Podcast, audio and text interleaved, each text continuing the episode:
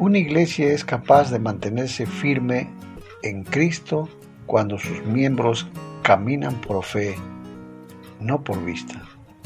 Así como nuestra salvación llegó a través de la fe y no de los sentimientos, nuestras decisiones cotidianas deben tomarse de la misma manera. El mundo aplaude la seguridad en uno mismo y la independencia y se basa en lo que somos capaces de ver.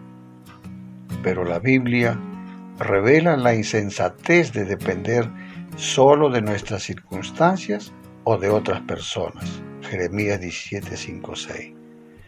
Por el contrario, nuestra confianza debe estar puesta en Jesucristo y debemos depender de Él. De hecho, Proverbios 3, 5, 6 dice que no debemos apoyarnos en nuestro propio entendimiento.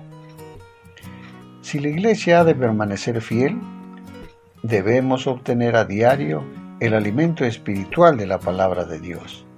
Mediante el estudio y aplicación, tanto individual como colectiva, aprenderemos a ser guiados por la sabiduría del Señor y a dejar que la falsa doctrina entre por un oído y salga por el otro.